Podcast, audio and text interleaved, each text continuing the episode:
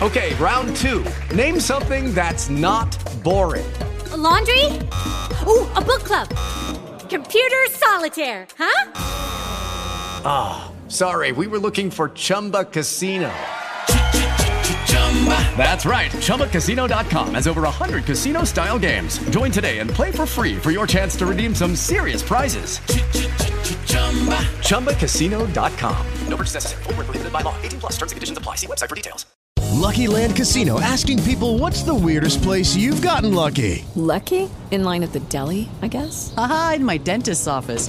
More than once, actually. Do I have to say? Yes, you do. In the car before my kids' PTA meeting. Really? Yes. Excuse me, what's the weirdest place you've gotten lucky? I never win and tell. Well, there you have it. You can get lucky anywhere playing at LuckyLandSlots.com. Play for free right now. Are you feeling lucky? No purchase necessary. Void where prohibited by law. 18 plus. Terms and conditions apply. See website for details.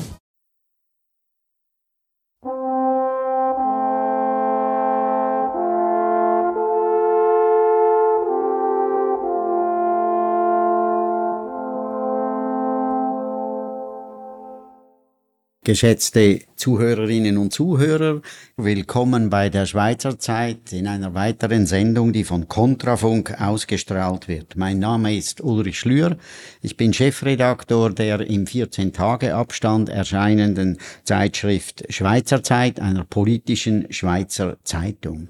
Die Schweizer Zeit präsentiert Ihnen heute eine weitere Diskussion, im Zentrum steht die Schweizer Armee, steht die Verteidigungspolitik. Mein Gegenüber, der meine Fragen beantworten wird, ist Oberst im Generalstab Stefan Hollenstein. Er ist Artillerist, eine Waffengattung, die plötzlich wieder große Bedeutung hat. Er präsidiert den Verband militärischer Gesellschaften Schweiz, ist also eigentlich Präsident der Dachorganisation der sich in militärischen Belangen zu Wort meldenden und Stellungnahmen abgebenden Gesellschaften. Herr Hollenstein, Sie sind als Präsident der erwähnten Organisation in einer Schlüsselstellung, die zum Ausdruck kommt, indem sie die Stimmen der Bürgerinnen und Bürger, die an der Entwicklung der Armee Interesse haben, die die Bedeutung der Armee hochhalten, gerade in den jetzigen Monaten, wo plötzlich wieder Krieg ist in Europa, können Sie Ihre Position, die Sie in der Diskussion um Armeefragen in der Schweiz haben, mal kurz zusammenfassen und schildern? Sehr gerne werde ich das machen. Vielen Dank, Herr Ulrich Schlür. Einerseits mal für die Einladung und für die Gelegenheit, eben die Position darlegen zu können. Die Miliz hat in der Schweiz traditionellerweise eine immer schon starke Position inne gehabt in verteidigungspolitischen Fragen, armeepolitischen Fragen. Ich möchte vielleicht ganz kurz hier eine Klammer aufmachen. Das Jahr 2023 hat auch für uns Milizorganisationen, oder, in der Schweiz eine ganz besondere Bedeutung. Es ist ja das Jubiläumsjahr 175 Jahre Bundesstaat und Bundesverfassung. Und 1848 wurde eben auch die allgemeine Wehrpflicht in dieser neuen Bundesverfassung statuiert. Das heißt, das Milizprinzip, die Milizarmee hat erstmals dort Eingang gefunden. Das ist natürlich ein Meilenstein für die Milizarmee und auch für die Milizorganisationen. Der Kernsatz heißt ja, jeder Schweizer ist militärdienstpflichtig. Das ist so, oder? Das ist die Unität, die Einheit von Uniform und Bürgerpflicht, oder? Also der Bürger soll Soldat wurde dort im wahrsten Sinne des Wortes eigentlich geboren. Und von dort weg entstand dann auch die Bedeutung der Milizorganisationen. Also es ist wirklich ein Kind des 19. Jahrhunderts in dem die Milizorganisationen, an allererster Stelle natürlich die Schweizerische Offiziersgesellschaft. Und im Nachgang dazu kamen alle anderen dazu, die Unteroffiziere, die weiteren Fachgesellschaften, die hatten ja vor allem auch zum Ziel, oder, das Außerdienstliche zu pflegen, also die außerdienstliche Weiterbildung voranzutreiben, weil das war auch ein Punkt, dass die Armee natürlich als Milizarmee, die ja nicht das ganze Jahr im Einsatz war, eben für die Ausbildung nicht genügend Zeit hatte. Und das übernahmen dann die Milizorganisationen. Und das ist bis heute so, oder? Also um hier jetzt die Klammer zu schließen, das Außendienstlich hat für die Milizgesellschaften, für den VMG unter anderem immer noch eine ganz zentrale Bedeutung. Wir machen viele Anlässe außerdienstlich, wir machen auch Übungen, praktische Übungen. Und jetzt kommt aber etwas anderes dazu. Wir sind natürlich eine ganz wichtige Lobby- und Interessensorganisation für alle Angehörigen der Armee, für die Offiziere, für die Unteroffiziere und für die Soldaten. Nun ist ja dieser Auftrag der Armee wieder ganz ins Zentrum der öffentlichen Diskussion gerückt. Die Tatsache, dass in Europa etwas geschieht, was man kaum mehr für möglich gehalten hat, also die Tatsache, dass in Europa ein Krieg stattfindet, der grausame Formen annimmt, der die Betroffenen sehr entscheidend trifft. Das hat die Diskussion um die Bedeutung glaubwürdiger Landesverteidigung in der Schweiz ja sehr stark wieder angefasst. Nun steht man natürlich in einer Zeit, da die Armee während langer Zeit eher vernachlässigt wurde, welche Konsequenzen sind jetzt aus Ihrer Sicht, aus der Sicht der Verbände, die Sie vertreten, zu ziehen, damit diese Landesverteidigung der Schweiz ihre Glaubwürdigkeit behält? Oder wiedergewinnt. Ja, das ist richtig, wiedergewinnt. Das ist wirklich verrückt eigentlich, oder? Dass es jetzt einen so grässlichen Krieg, ich sage mal in Anführungs- und Schlusszeichen, gebraucht hat, um uns wieder ins Bewusstsein zu rufen, wie schwach eigentlich die Armee, die Schweizer Armee auch in umliegenden Staaten haben wir das ähnliche Problem, oder? Wir kommen sicher noch darauf zu sprechen, was ist denn zu tun. Eben das Bild, das die Armee jetzt darstellt, ist natürlich besorgniserregend, weil man seit 1989 Friedensdividende lässt grüßen oder die Armee konsequent heruntergefahren hat. Man hat natürlich gemeint, aha, der ewige Friede sei jetzt hereingebrochen über Europa, auch in der Schweiz. Das war natürlich ein absoluter Trugschluss mit der Konsequenz, dass man in diesen 30 Jahren abgebaut hat. Das heißt, man hat wirklich abgerüstet. Also die Armee ist materiell sehr schwach aufgestellt heute. Da kann ich dann noch ein paar Beispiele bringen. Und man hat vor allem auch personell abgebaut. Das ist ein Versäumnis, oder? das vor allem auch auf die Armee 21, hat einige Reformen in den letzten Jahren zurückzuführen ist. Die Armee 21 war die Reform in den letzten 30 Jahren, die der Armee bis heute am meisten geschadet hat, indem man dort radikal finanziell und materiell, aber auch personell eben heruntergefahren ist und darunter leiden wir noch heute. Jetzt Ukraine-Krieg in Europa. Sie haben es angetönt, Herr Schlür, das ist natürlich wirklich ein Paradigmenwechsel, auch für die Schweizer Armee, für die Schweizer Sicherheitspolitik. Wer hätte das gedacht? Also bis vor anderthalb Jahren, bald zwei Jahren jetzt, oder, wähnte man sich immer noch im einigermaßen in diesem ruhigen, in diesem Friedensumfeld und jetzt ist das in den Grundfesten erschüttert worden, auch in der Schweiz. Und ich muss ganz klar festhalten, und da zitiere ich auch den Chef der Armee, das ist nichts Neues, das wissen wir jetzt, oder? Wir sind nicht bereit. Die Schweizer Armee ist nicht parat, ihren Auftrag gemäß der Verfassung, nämlich ihr Land, ihre Bevölkerung zu schützen, zu erfüllen. Das kann sie nicht. Also da müssen wir jetzt wirklich stark reagieren und Gegensteuer geben, weil sonst sind wir wirklich im Abseits. Wie steht es dann aber mit dem Auftrag schützen?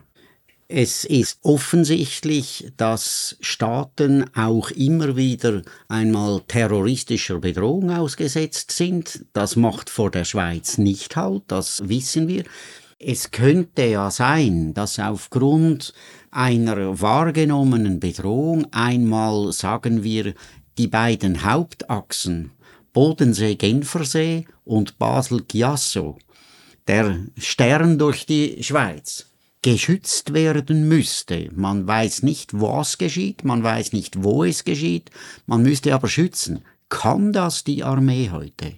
Ja, das Ganze natürlich mit dem heutigen Umfang, mit der Status der Weiterentwicklung der Armee. Wir sind ja heute in diesem Status mit rund 100.000 Leuten.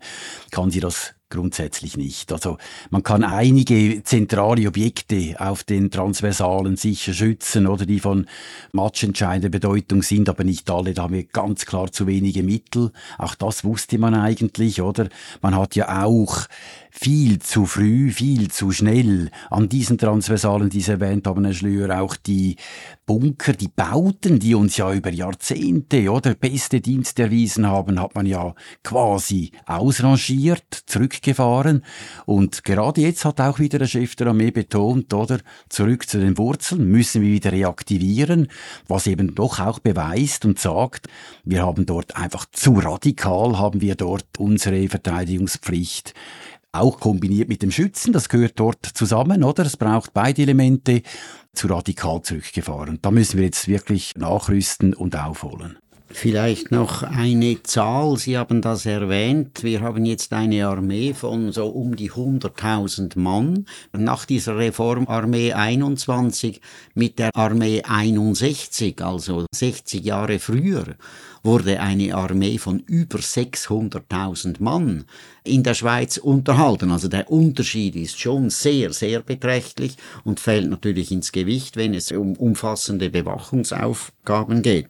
Jetzt sind wir ja in einer Situation, wo die Anerkennung vorhanden ist, dass einiges zu tun ist. Wie geht man vor, wenn es jetzt Lücken zu schließen gibt, und zwar gravierende Lücken zu schließen gibt? Ich stelle mir vor, dass geballte Wissen in diesen Verbänden, ich meine, das ist ein offenes Geheimnis, die Schweizerinnen und Schweizer, die in diesen Verbänden aktiv sind, die machen auch Vorschläge, die überlegen sich die Situation, die haben Ideen. Viele von ihnen sind Offiziere, also sie kennen den Dienst von innen und von außen. Wie ist vorzugehen, damit wir möglichst bald sagen können, also die schlimmsten Lücken sind beseitigt? Da gehen Sie mir natürlich einen Steilpassagier, besten Dank. Also einerseits nehme ich das gerne entgegen und ich kann es auch bestätigen. Wir haben in der Miliz, das ist ja die Milizarmee, das macht sie eben genau, gerade aus, ein geballtes Wissen und Know-how. Wir können uns einbringen, wir werden auch gehört. Ich bin allerdings im Jahr 2023 als Präsident des VMG, und das geht, glaube ich, meinen Kollegen äh, der anderen Milizverbände ähnlich. Wir sind ein bisschen desillusioniert, oder? Und zwar hat man eben eigentlich verpasst, das Momentum oder dieser mittelbaren Bedrohung, die wir immer noch haben in der Schweiz, aus diesem Krieg zentral in Europa, diesem Ukrainenkrieg, diesem schrecklichen, eben dort adäquat und schnell zu reagieren. Wir kommen dann sicher auch noch darauf, da bin ich ja, überzeugt. Präzisieren eben, Sie das etwas, ja? Ja, also ich denke, es braucht jetzt eine vereinte Anstrengung der Players in der Sicherheitspolitik oder der Akteure. Und das beginnt, da können wir als Milizorganisation nicht alleine machen, oder? Da braucht es zuallererst einmal auch ein VBS. Also ein, das ist das, das Verteidigungsdepartement, ganz genau. Und dort muss ich schon festhalten, erwarten wir, wir haben ja eine Chefin VBS, zum ersten Mal, oder? Das gab es noch nie in der mehrhundertjährigen Geschichte der Eidgenossenschaft. Oder eben seit 1848 mit Frau Amherd eine Frau. Und sie leistet äh, gute Arbeit grundsätzlich. Aber wir erwarten in dieser speziellen Situation des Kriegs mehr. Ganz klar, es ist jetzt ein Schlüsseldepartement dieses VBS und wir erwarten von der Chefin des VBS, dass sie diese Schlüsselrolle auch wahrnimmt und dass sie eine Vorwärtsstrategie für die Armee entwickelt. Das fehlt uns, das spüren wir viel zu wenig und da müssen wir nachbessern. Also da erwarten wir ein ganz klares Plus. Armeeführung. Die Armeeführung ist für uns Miliz ebenfalls ein ganz wichtiger Akteur und Player. Wir haben einen guten Austausch mit der Armeeführung, vor allem mit dem Chef der Armee. Und er hat jetzt ja gerade im August auch einen interessanten neuen Strategiebericht präsentiert, der ja postuliert zurück zum Kernauftrag der Armee. Also da ist man auf der richtigen Spur. Was wir ein bisschen bedauern, ist einfach, dass die Armee im VBS ein bisschen in der Defensive ist, seit einigen Jahren, nicht erst seit diesen letzten Monaten. Und das hat vermutlich eben damit zu tun, dass die Armee generell einfach an Einfluss, an Bedeutung verloren hat, eben indem sie natürlich reduziert wurde. Aber da erwarte ich auch noch ein wenig, oder? Im Zusammenspiel mit der Armee, dass man ein bisschen offensiver vorgeht. Ich habe auch die Politiker erwarten, dass die Armee sagt, was sie brauchen, oder? Das wurde jetzt in diesem Strategiebericht durchaus angetönt, auch zum Teil konkret erwähnt. Und ich habe es erwähnt, ganz entscheidend für uns. Ganz entscheidend für uns. Die Politiker, Herr Schlür, Sie waren Politiker, Sie kennen das. Ohne Politik geht es in der Schweiz gar nichts. Das ist schon so. Das Primat der Politik ist entscheidend. Also wir brauchen natürlich, um die Armee wieder zu stärken, vor allem auch die finanziellen Mittel zu erhalten. Leute mit dem Sachverstand, Leute mit dem Verständnis, die sich für die Armee einsetzen. Wir erwarten das vor allem von den bürgerlichen Politikern. Wir können keine Wunder von der linken Seite erwarten. Und wir sind wirklich enttäuscht, dass jetzt gerade in diesem Wahljahr die Politik uns ein wenig, ja, sag ich mal, außen vor lässt. In diesem Wahlkampfjahr hören Sie nichts mehr vom Thema Nummer eins vom letzten Jahr, nämlich Sicherheit. Keiner will sich mehr exponieren, oder? Wir sind wirklich enttäuscht. Außer, das sage ich jetzt doch auch noch, außer ein bisschen die SVP. Die ist die einzige Partei im Moment, die wirklich unisono sagt, jawohl, oder? Da braucht's Mittel. Aber die anderen, die vor einem Jahr gesagt haben, Budgeterhöhung, 0,7 Prozent, BIP auf 1 Prozent, die schweigen. Also da erwarten wir jetzt schon ein klares Commitment der bürgerlichen Seite. Dann, Sie haben es angetönt, es braucht die Medien. Natürlich, die Medien sind auf ihre Art ein bisschen kulanter geworden, sage ich mal, gegenüber der Armee. Also das merkt man schon und vor allem eben, wir haben natürlich mit den linken Medien auch ein bisschen zu kämpfen, oder? Die Armee ist immer dann ein Thema, wenn es wieder einen Skandal gibt und sonst interessiert die Presse grundsätzlich nicht. Das hat schon geändert. Mich hat auch gefreut, dass die Medien von links bis rechts auch positiv über die große Übung Billum vom letzten Jahr, das war die erste, oder? Große Einsatzübung, eben mit auch den Kampfverbänden, gut berichtet hat. Die Medien braucht es für die Sensibilisierung der Bevölkerung. Und dann ist der letzte Punkt, um abzuschließen, das geht nicht ohne die Gesellschaft, das geht nicht ohne Bevölkerung. Oder die Armee hat heute, weil sie eben so klein geworden ist, die Schwäche, dass sie nicht mehr bis in alle Tiefen in der Bevölkerung verankert ist. Und wir müssen einfach die Gesellschaft, die Bevölkerung noch mehr abholen, den Dialog auch mit der Bedeutung der Sicherheit mehr pflegen. Das ist wieder das Thema für uns Milizorganisation. Sie haben die Situation vor einem Jahr angesprochen, wo verbal viele Bekenntnisse zu einer solid verankerten Sicherheitspolitik, zu einer leistungsfähigen Armee abgegeben wurden. Jetzt inzwischen ist klar, dass das Geld, dass die Finanzen nicht mehr so locker fließen, wie man das vielleicht vor einem Jahr noch gemeint hat. Auch die Schweiz geht eher schwierigen finanzpolitischen Zeiten entgegen. Und da ist es natürlich jetzt schon entscheidend, dass die Ankündigungen, was für die Armee, für die Wiederinstandstellung der Armee zu leisten ist, dass das dann auch gemacht wird. Ich meine, jetzt, wo das Geld knapper ist, wie ist vorzugehen, dass die Armee nun tatsächlich das erhält, was sie braucht? ist ein ganz wichtiger Punkt, den Sie anschneiden, Herr Schlürer. Das ist jetzt wirklich die unbestritten, vermutlich zentrale Frage. Aufrüsten, Pläne machen, Strategieberichte machen, wie die Armee auszusehen hat, wie sie zu stärken ist, ist das eine. In der Realität braucht es Geld. Ohne Geld geht es nicht. Die Armee, jetzt muss ich nochmals anknüpfen, 1989, seit dieser Friedensdividende, seit dem Fall der Berliner Mauer, hat ja seither extrem an Mittel verloren. Also wir hatten damals noch einen Anteil vielleicht von über zwei Prozent am BIP, oder? Das war Realität, Bruttoinlandprodukt. Jetzt sind wir in den letzten 30 Jahren runtergekommen auf 0,7 Prozent.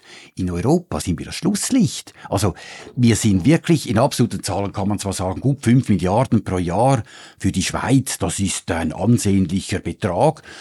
Ja, tönt ansehnlich, aber Sie müssen das immer in Relation setzen. Die Armee hat extrem geblutet in den letzten 30 Jahren, auch in den letzten 10 Jahren noch, oder? Man hat nichts gemacht, man hat, und da gibt es die Statistiken, ich nehme eine von 2001, die Armee plus minus 0 Prozent, keine weitere Erhöhung, oder, im Budget und so weiter. Nehmen Sie die soziale Wohlfahrt, plus 68 Prozent. Nehmen Sie Bildung und Forschung, plus 86 Prozent. Das sind die Realitäten. Und jetzt muss man einfach festhalten, Landesverteidigung, Armee, Budget auf einem extrem tiefen Niveau. 0,7 Prozent ist so tief, dass wir, wenn wir jetzt sprechen von der Erhöhung auf 1 Prozent, das immer noch extrem tief ist. Im europäischen Umfeld sowieso. Wir sind wirklich erbärmlich schwach auch im europäischen Umfeld. Die NATO erwartet zwei Prozent von ihren Mitgliedstaaten. Und jetzt machen wir so ein Tamtam um dieses eine Prozent. Es ist ja nicht einmal eines Prozent auf sofort. Es ist bis 2030 spätestens. Und jetzt hat der Bundesrat, und da sind wir massiv und maßlos enttäuscht, doch tatsächlich im Januar diesen Jahres entschieden, Nein, kommt nicht in Frage, die Erhöhung erst 2035. Das heißt, es werden 10 Milliarden Schweizer Franken fehlen zwischen 2030 und 2035. Und jetzt gibt es nur eines. Einerseits muss jetzt das Parlament nachkorrigieren, da hat es Gelegenheit dazu, unter den neuen Wahlen, oder? In der Wintersession. Und andererseits nochmals der Appell auch an den Bundesrat, an die Finanzministerin, an die Verteidigungsministerin. Sicherheit, Armee ist Staatsaufgabe Nummer eins. Ohne Sicherheit geht gar nichts mehr in diesem Lande. Und das kostet halt. Indem die Stellungnahmen rarer geworden sind, die nach raschem Wiederaufbau der geschwächten Armee riefen, sind Bemerkungen häufiger geworden, ja, die Schweiz muss sich halt stärker an die NATO anlehnen, in gemeinsamer europäischer Anstrengung kann mehr erreicht werden, als wenn die Schweiz hier auf Alleingang setzt. Wie stehen Sie zu diesen Rufen? Da bin ich skeptisch. Und einerseits auch ein wenig offen. Ich begründe das gleich. Skeptisch, das heißt, wir müssen als Schweiz unsere immerwährende bewaffnete Neutralität absolut hochhalten, auch in Zukunft. Komme, was wolle.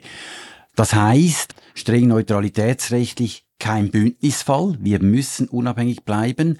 Das heißt auch keine direkten Waffenauslieferungen, also in die Kriegsstaaten, keine Beteiligung an Krieger, keine direkte Beteiligung an kriegerischen Konflikten. Das bleibt unverbrüchlich. Natürlich gibt es einen gewissen Spielraum, neutralitätspolitisch, das haben wir in den letzten Monaten jetzt erlebt. Die Frage der Solidarität, gerade in diesem schwierigen Ukraine-Krieg oder mit den Sanktionen. Ich sehe dort einen gewissen Spielraum. Vielleicht ging man jetzt zu weit in der Vergangenheit mit dem Bundesrat oder vielleicht ein bisschen auch unüberlegt. Man muss das natürlich dann schon systematisch angehen und auch kommunizieren. Das war unglücklich. Jetzt zum NATO-Fall. NATO Ganz klar, wie ich gesagt habe, ein Bündnis steht außer Diskussion. Also das ist unvereinbar mit der Neutralität. Aber man muss auch sehen, oder? Und das gehört natürlich auch zur schweizerischen Verteidigung und Sicherheitspolitik. Wir haben natürlich seit 1996 oder dieses Partnership for Peace eine gewisse Zusammenarbeit mit der NATO haben wir, gibt es. Wir haben sie auch gepflegt. Und der Bundesrat hat natürlich seinem Strategiebericht jetzt, glaube ich, der kommt jetzt da noch oder wurde schon veröffentlicht, auch angedeutet, oder man möchte das in einem gewissen Sinn noch stärken. Die Zusammenarbeit stärken. Ja, nicht Integration. Ich habe einmal als Präsident, ich glaube, es war letztes Jahr des Verbandes gesagt, man kann mit der NATO flirten, aber man darf nicht heiraten. Oder ich denke, das ist der Grundsatz. Warum habe ich das gesagt? Das ist halt eben auch ein Faktum. Trotz aller Neutralität und unserer Unabhängigkeit und Selbstständigkeit. Wir sind ein Teil von Europa, wir sind mitten in Europa. Wir können nicht alleine, nur für uns alleine schauen. Oder das heißt, wir brauchen den Kontakt, ich sage mal den Kontakt in gewissem Sinne Zusammenarbeit, die haben wir ja schon mit der NATO, die kann man in gewissen Teilen ausbauen.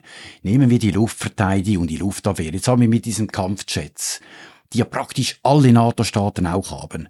Bin ein absoluter Verfechter dieses Kampfjets, bin sehr, sehr froh, dass einerseits die Abstimmung gewonnen wurde und andererseits auch dieser Typ gewählt wurde, nach strengen Kriterien übrigens, es ist ja kein äh, Sympathieentscheid, es ist wirklich das beste Flugzeug. Und erlaubt eine gewisse Interoperabilität. Das heißt, man kann ja gemeinsame, ich sage mal, vielleicht wirklich gewisse Übungen machen. Man kann auch, das hat ja der CDA angesprochen, auch in seinem Strategiebericht, weil wir keine Waffenplätze haben, die genügend groß sind, den Kampf der verbundenen Waffen, den wir wieder üben müssen, auch mit der Luftverteidigung kann man natürlich in ausländischen, größeren Übungsplätzen machen. Das wäre eine Möglichkeit. Vielleicht kann man auch diskutieren oder gibt es sonstige Möglichkeiten. Frauenfrage wurde, glaube ich, auch einmal thematisiert. Da sind wir offen. Auch von der Milizseite her ist es aus unserer Sicht möglich, auch neutralitätsrechtlich, dass man dort eine gewisse Annäherung mit der NATO erreichen kann. Wissen Sie, es kommt noch etwas anderes dazu, Herr Schlür. Wir meinen immer in der Schweiz, oder?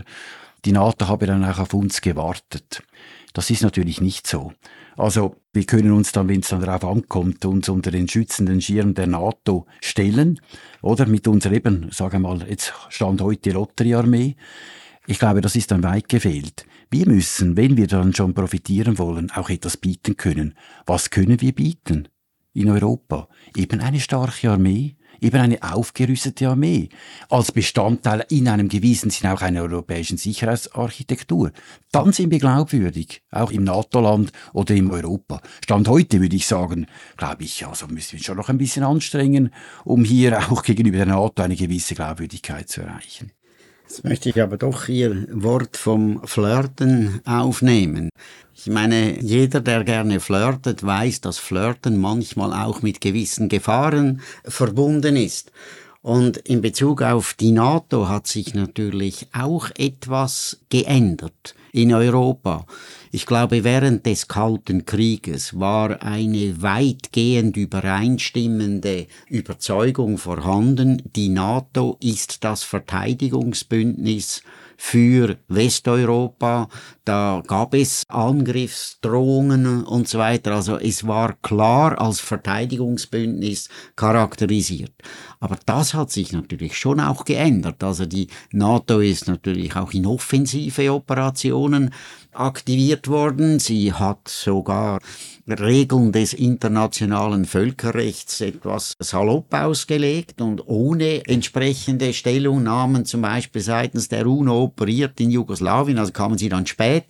Das ist natürlich schon etwas, das man auch einrechnen muss. Und dann kommt etwas anderes dazu, eine Frage, die auch sorgfältig beantwortet werden muss.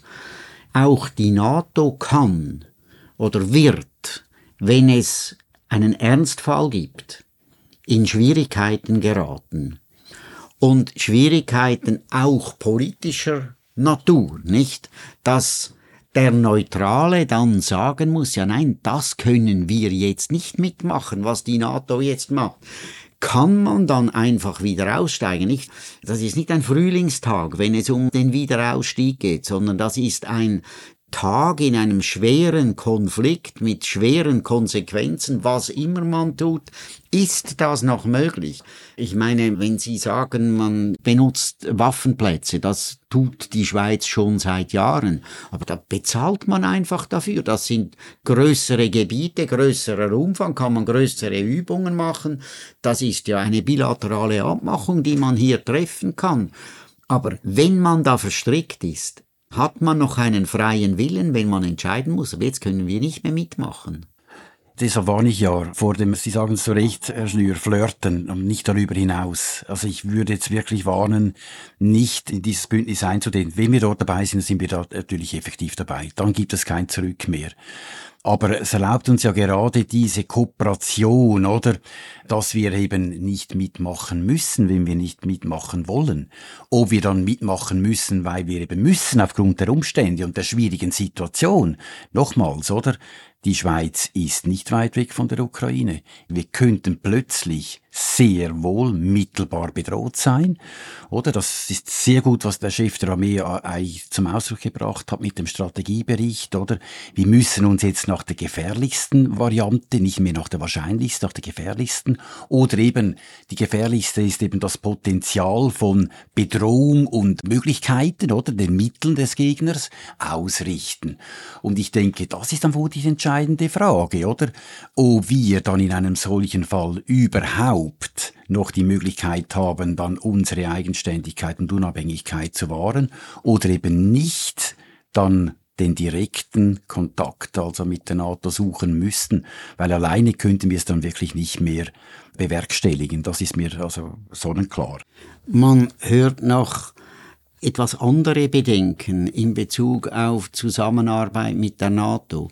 Nicht wir erlebten unmittelbar nach dem Einmarsch Russlands in die Ukraine, dass selbst Exponenten der politischen Linken einräumten, nein, wir müssen schon etwas machen für die Armee, wir müssen unsere Abschaffungseuphorie, die wir gepflegt haben, müssen wir beiseite legen kommt jetzt nicht, wenn die Tatbeweis kommen müsse, der finanzielle Tatbeweis, dass man an die Ausrede hat, ja, wir müssen nur bei der NATO mitmachen, dann ist das für uns viel billiger, als wenn wir da auf Eigenständigkeit pochen und autonome Abwehr wirklich in dem Ausmaß betreiben, wie man sie betreiben müsste, wenn man glaubwürdig sein will. Dass man also den linken Armeegegnern so ein bisschen eine Türe öffnet, dass sie ihre kritische Haltung gegenüber der Armee, insbesondere in finanziellen Fragen, eben aufrechterhalten kann. Ja, das ist Wunschdenken der Linken natürlich. Also eben nochmals, ich denke, sich da in die Arme der NATO werfen, wenn es dann eben brenzlig wird, ich glaube, das ist eine absolute Illusion. Im Gegenteil, oder? Da müssen die Linken sich auch bewusst sein. Und da habe ich auch ein bisschen gemerkt in den letzten paar Monaten, oder? Da ist ja auch eine Erwartungshaltung da, gerade mit der ganzen Diskussion um die Waffenauslieferung, oder? Es braucht natürlich wenn wir schon eine starke Armee wollen, noch etwas anderes, und das ist mindestens so wichtig. Es braucht auch eine starke Rüstungsindustrie. Und jetzt frage ich Sie, wo sind wir denn mit unserer Rüstungsindustrie, auf die wir einmal stolz gewesen sind? An einem sehr bescheidenen Ort. Und wir haben immer gesagt, oder, wenn die Armee auch verteidigungsfähig bleiben muss, wenn wir unabhängig bleiben wollen, wenn wir eine starke Armee aufbauen wollen, brauchen wir auch eine eigene starke Rüstungsindustrie. Wir haben sie noch, wir haben sie aber nur in einem sehr bescheidenen Maße und sind dran, da auch noch den letzten Gutwill oder zu verlieren, indem wir unsere einheimische Industrie hier noch gefährden, also Rheinmetall beispielsweise, oder indem wir eben nicht mehr bereit sind, auch, sage ich mal, noch indirekte Waffen zu liefern. Also da hat ja die Linke sich zum Teil bewegt. Da könnte sie uns sehr wohl einen Dienst erteilen, abgesehen davon, dass sie endlich einmal ihr Armeeabschaffungsverbot aus dem Programm streichen sollte. Das wäre jetzt wirklich ein mutiger Schritt. Das ist also immer noch Teil des immer Parteiprogramms. Noch Teil des Part ja. Parteiprogramms. das ist ja auch immer diese Schizophrenie wo man ja jetzt wirklich nicht ganz mitkommt, was sie eigentlich wirklich wollen. Aber das ist mir schon ein wichtiger Punkt, die Rüstungsindustrie, oder? Und auch da wieder, oder? Muss ich die Brücke schlagen zu den Bündnissen zur NATO. Da müssen wir ebenfalls glaubwürdig sein, wenn wir uns dann wirklich in einem Krisenfall mit der NATO dann stärker zusammenarbeiten wollen, oder? Also ich denke, gewartet haben die nicht auf uns. Jetzt waren die letzten Jahre der Vernachlässigung der Armee, gepaart mit einem reichhaltigen Strauß von Reformen, die durchgeführt worden sind für die Armee. Also eine gewisse Reformitis hat da überhand genommen. Der Ausgangspunkt dieser Reformitis war jener Bericht, der wurde einem ehemaligen Spitzenbotschafter der Schweiz namens Brunner, der die entsprechende Kommission präsidiert hat, auf diesen Bericht abgestützt, der ja zusammenfasste, die Schweiz ist nur noch von Freunden umzingelt. Das hat dieses Bonmot oder soll man sagen, diese leichtfertige Aussage hat die Diskussion in den letzten Jahren stark geprägt. Jetzt einfach mal generell die Frage, was machen wir mit diesen Reformen, die da durchgeführt worden sind? Ja, genau. Die sind leider Tatsache, oder? Also natürlich können wir nicht mehr, das ist auch ein Faktum, zurück zur Armee 61. Auch wenn die heute natürlich eine sehr große Bedeutung hätte. Die wäre natürlich die Armee, die es an sich fast bräuchte. Nein, was man ganz klar sagen muss, natürlich muss sich eine Armee im Laufe der Zeit auch reformieren, weiterentwickeln.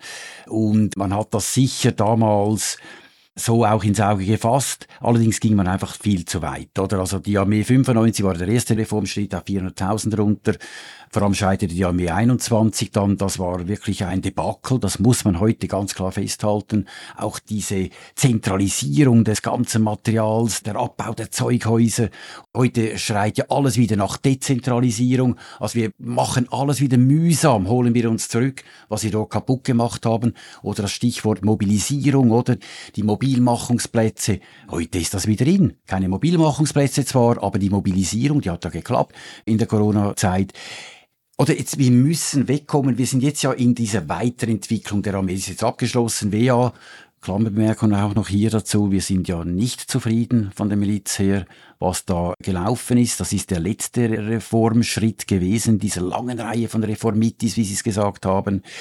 Die hat zwar gepunktet in der Kaderausbildung und eben in der Mobilisierung, aber natürlich komplett versagt in der vollständigen Ausrüstung und in der Alimentierung. Ich glaube, da kommen wir auch noch zu sprechen. Das ist ja noch ein ganz wichtiges Thema, die Alimentierungsfrage.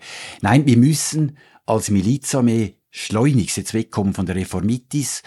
Wir können immerhin, das muss ich jetzt fairerweise sagen, bezogen auf die Weiterentwicklung der Armee, diese Weiterentwicklung der Armee ist grundsätzlich eine gute Grundlage für den Weiterausbau. Also wir müssen nicht mehr reformieren, wir müssen auf dieser Basis aufrüsten, aufbauen. Warum sage ich das?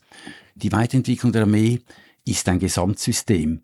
Da werden uns unsere deutschen und österreichischen Zuhörer ein bisschen beneiden. Es ist wirklich so.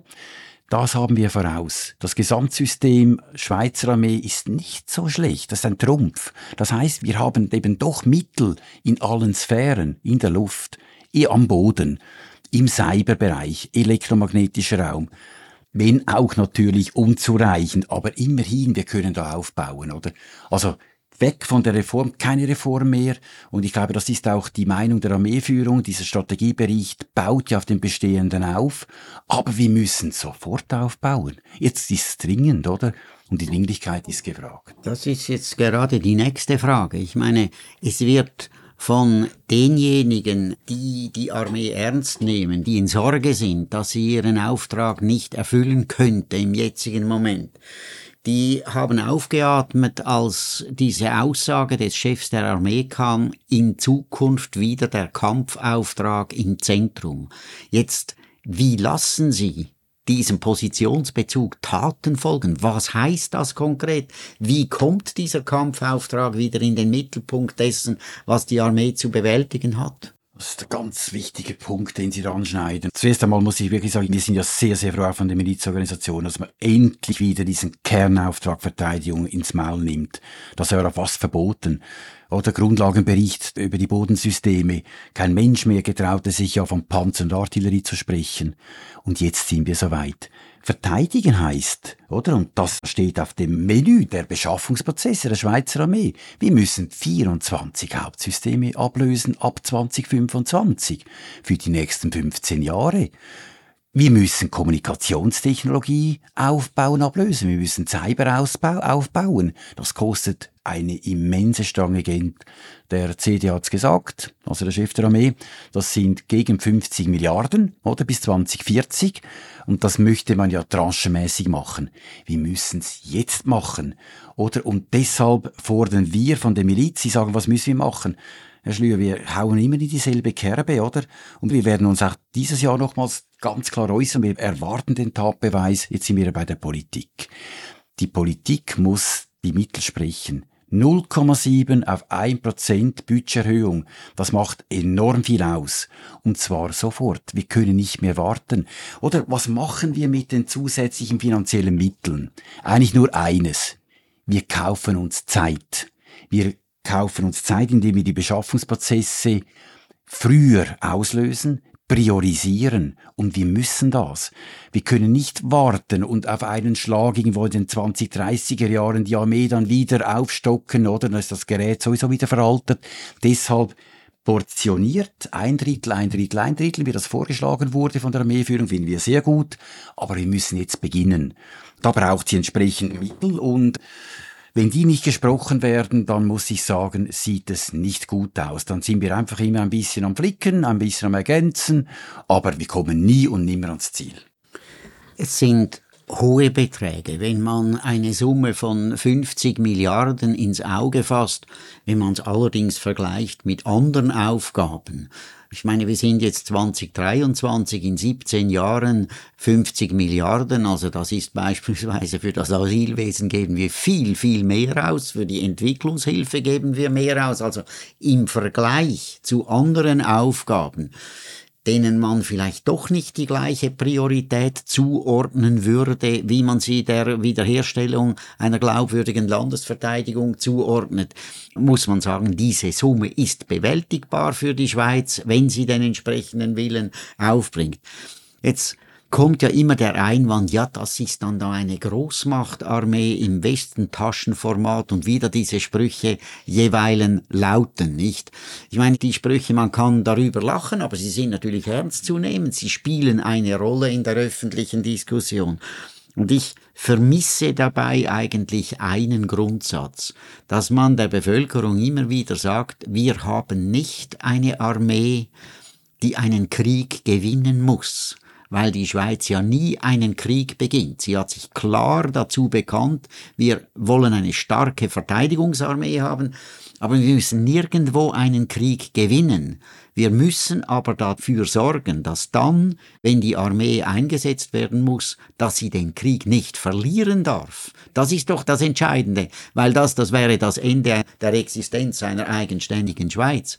Ich meine, also das ist mehr verbale Aufrüstung, die man in diesem Zusammenhang unternehmen muss. Ein ganz wichtiger Punkt, den Sie da sagen, oder? Und ich glaube, das ist tatsächlich ein Punkt, den man noch verstärkt auch, wir haben, sagen wir, den Dialog mit der Bevölkerung auch suchen, den man vielleicht auch erklären muss, auch politisch erklären muss, oder?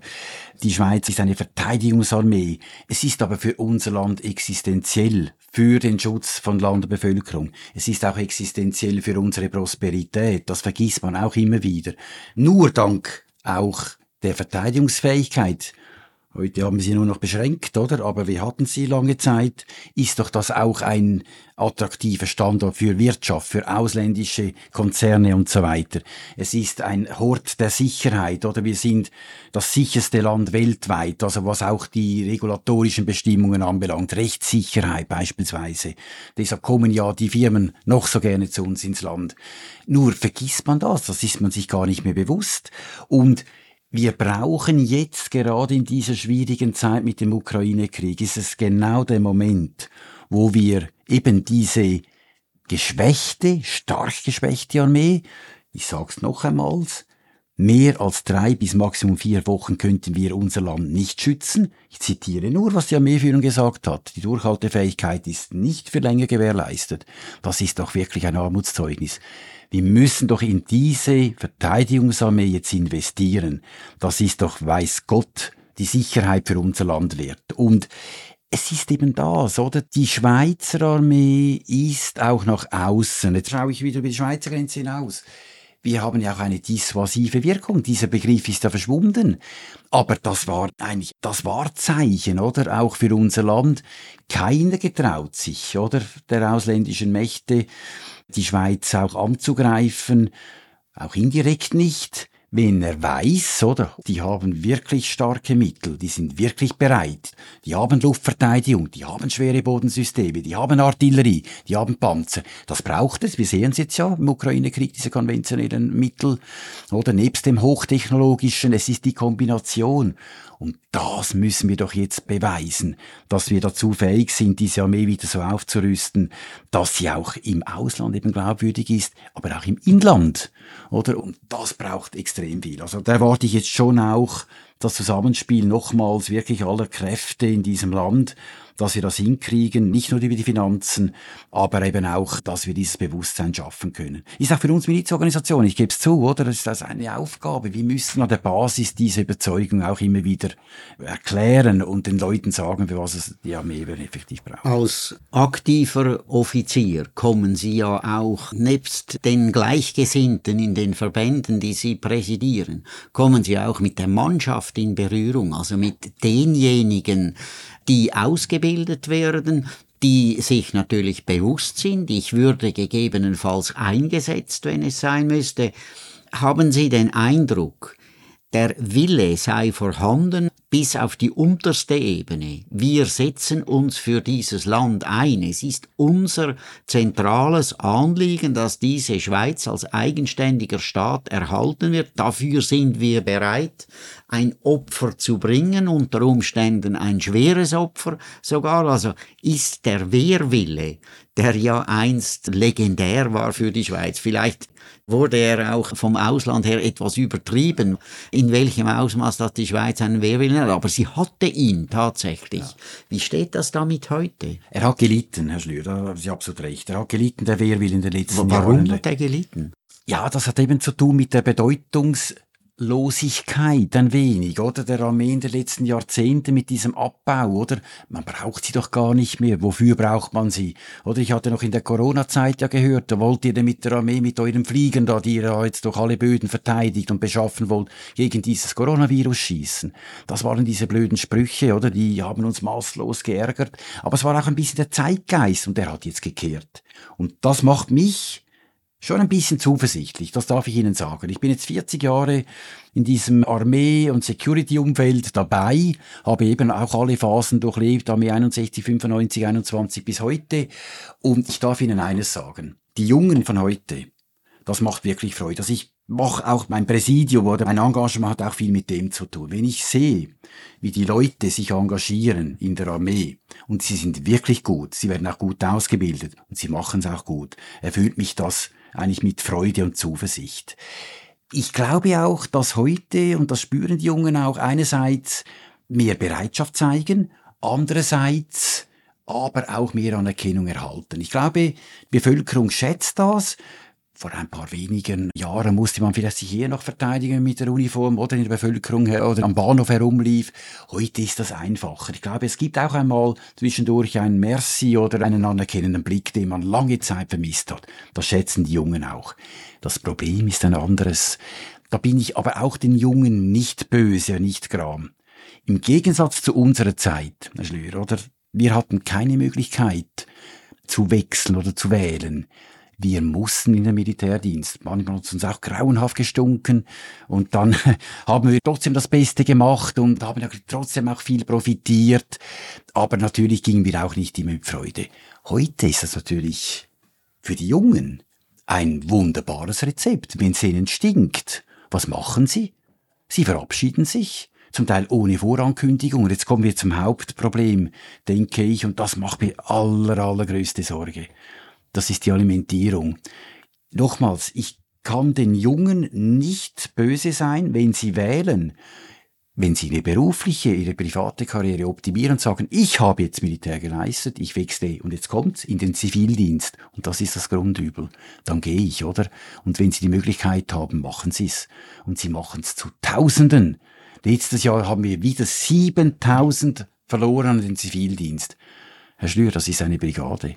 Jahr für Jahr eine Brigade verlieren, das kann keine Armee aushalten auf der Welt, oder? Und wir lassen das zu. Wir müssen noch ehrlich sein, 2009, das war ein Fehlentscheid. Ich weiß nicht, ob Sie im Parlament saßen damals, aber Sie haben sicher dagegen gestimmt, oder? Diese Gewissensprüfung abzuschaffen. Das ist ein Humbug heute. Die Jungen müssen keine Gewissensprüfung mehr ablegen, sie müssen nur den Tatbeweis erbringen, dass sie vielleicht ein bisschen mehr Zivildienst machen. Das hält jeder aus, er kann ja das ein bisschen organisieren über Jahre hinweg, oder? Und die Folge ist grauenhaft. Ich muss das Wort benutzen. Wir haben heute eine Schattenarmee im Zivildienst von knapp 60.000 Leuten. Die konkurrenziert im Prinzip unsere Armee und lassen das immer noch zu. Ich bin auch da ein bisschen optimistischer geworden weil die Politik das gemerkt hat jetzt, oder? Sie hat zwar ja, noch mal der erste ja, Versuch ist zu Ende Versuch ist gescheitert. Ja, im 20, aber jetzt hat der Ständerat in diesem Jahr doch wieder die verschärften Maßnahmen, vor allem für diejenigen. Und das ist das Verrückte, oder? Dass man ja die Möglichkeit hat, auch nach absolvierter Rekrutenschule oder WKs, das machen ja noch viele, wechseln kann. Das darf doch nicht wahr sein. Da investiert man in die Ausbildung so viel. In eine super gute, ist immer noch die Kaderausbildung Nummer eins, die Schweizer Armee auch weltweit würde ich behaupten. Und dann stinkt es einen und da geht man oder hat vielleicht ein Problem mit dem Vorgesetzten. Das schwächt unsere Armee über alle Maßen. Wie beheben? Es gibt nur eines. Wir müssen das Dienstpflichtmodell anpassen. Da gibt es ja Bestrebungen, aber die Zeit drängt. Oder es gibt ja die Alternativen der Sicherheitsdienstpflicht, wo man den Zivildienst mit dem Zivilschutz zusammenlegt. Gute Sache. Aber man muss auch restriktiver vorgehen. Man muss auch den Zivildienst sofort reformieren. Wir dürfen das nicht mehr zulassen. Also einerseits den Übergaben von der Armee zum Zivildienst massiv erschweren und vielleicht letztlich halt wirklich total revidieren und wirklich nur noch für die, sage ich halt etwas, das man vielleicht nicht gerne hört, hat tatsächlich wieder zurück zur Gewissensprüfung, oder? Dann gibt es, das garantiere ich Ihnen, ein Maximum von 1000 bis 1500, die wirklich eine Gewissensprüfung haben. Das wissen wir statistisch. Aber nicht 7000, da können Sie auch die 2000 dazu nehmen, die auch noch aus medizinischen Gründen gehen, oder?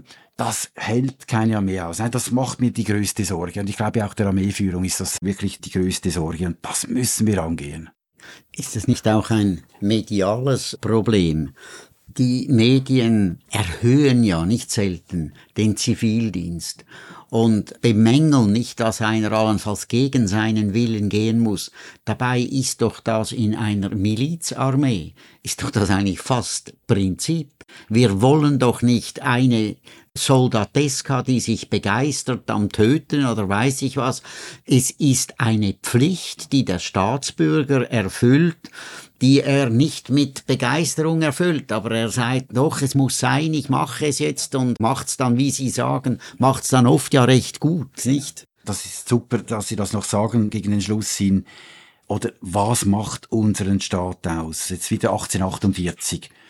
Das Milizsystem der Bürger, der sich engagiert für die Armee, aber für die Politik auch, auch im Milizsystem, für die Feuerwehr, für das Gesellschaftliche.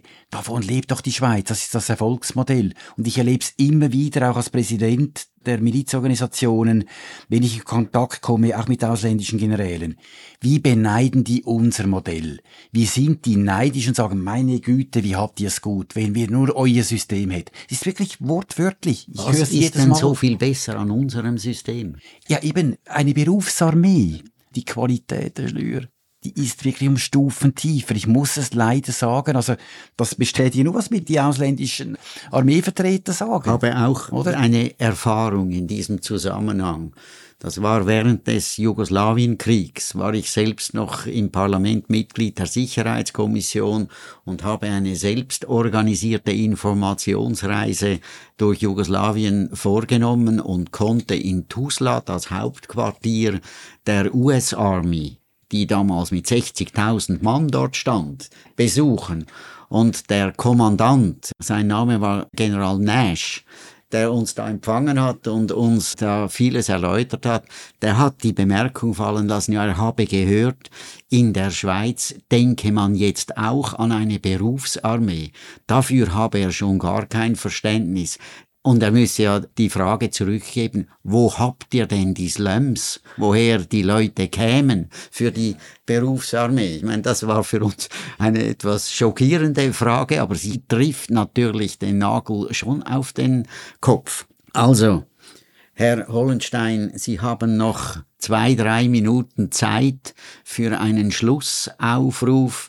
Ich möchte noch eine Bemerkung anfügen zur ganz aktuellen Politik. Nicht, wir verlangen jetzt von den Jungen wieder mehr Einsicht in die Bedeutung der Verteidigung, ins persönliche Engagement für die Verteidigung.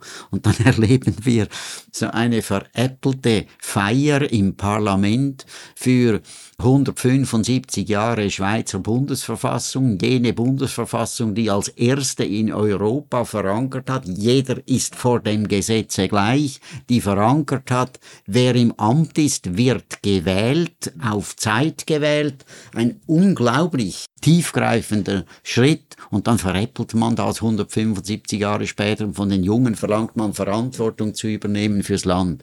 Ich übergebe Ihnen das Mikrofon zum Schlusswort. Besten Dank, ich bin erschüttert gewesen.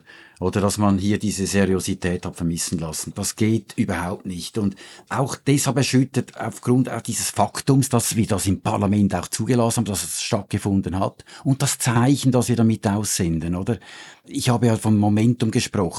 Jetzt kommt noch Ihr positiver Satz. ja, das Momentum oder dass wir wirklich jetzt die Gelegenheit ergreifen müssen, eben genau dieses Milizsystem die Basis unserer Verteidigungsfähigkeit mit einer starken, glaubwürdigen Armee, dass wir diese jetzt unter diesen schwierigen Umständen erst recht nicht nur wegen des Jubiläums, aber es ist, es fällt jetzt halt zusammen, dass wir das jetzt aufrüsten müssen. Und ich sage es anders, wir müssen dem Sorge tragen und zwar sofort. Und ich denke und glaube daran, dass das klappen wird. Besten Dank, Herr Hollenstein. Sie waren als Präsident des Verbands Militärischer Gesellschaften der Schweiz Gesprächspartner während dieser Stunde. Ich verabschiede mich von Ihnen mit bestem Dank. Ich verabschiede mich von den Zuhörerinnen und Zuhörern. Das war eine Sendung der Schweizer Zeit bei Radio Kontrafunk. Sie wissen, geschätzte Damen und Herren, jeden Montag 10 bis 11 die Schweizer Zeit bei Kontrafunk. Dankeschön, bis zum nächsten Mal.